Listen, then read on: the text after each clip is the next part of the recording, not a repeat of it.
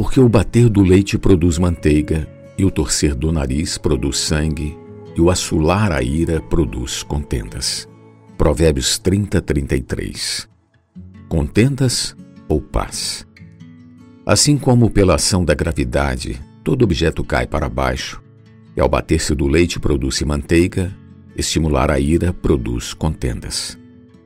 Paulo afirma aos Gálatas que se vivemos na carne, produziremos inimizades, ciúmes, iras e discórdias.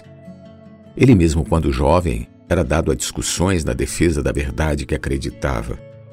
Porém, em sua maturidade, ele disse a Timóteo que é necessário que o servo do Senhor não viva a contender, e sim deve ser brando para com todos, apto para instruir, paciente. 2 Timóteo 2:24. Mesmo quando provocados, devemos dar resposta branda, evitar palavras duras, pois a língua serena apazigua situações de tensão. Falar a verdade e defendê-la não deve ser desculpa para usarmos quaisquer palavras.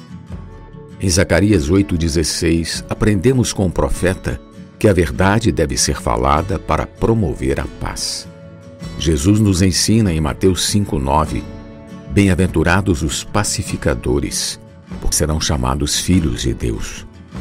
Nosso Deus é Deus de paz e é em paz que se semeia o fruto da justiça para os que promovem a paz. Tiago 3,18. A igreja, portanto, é edificada em paz. Sejamos promotores da paz.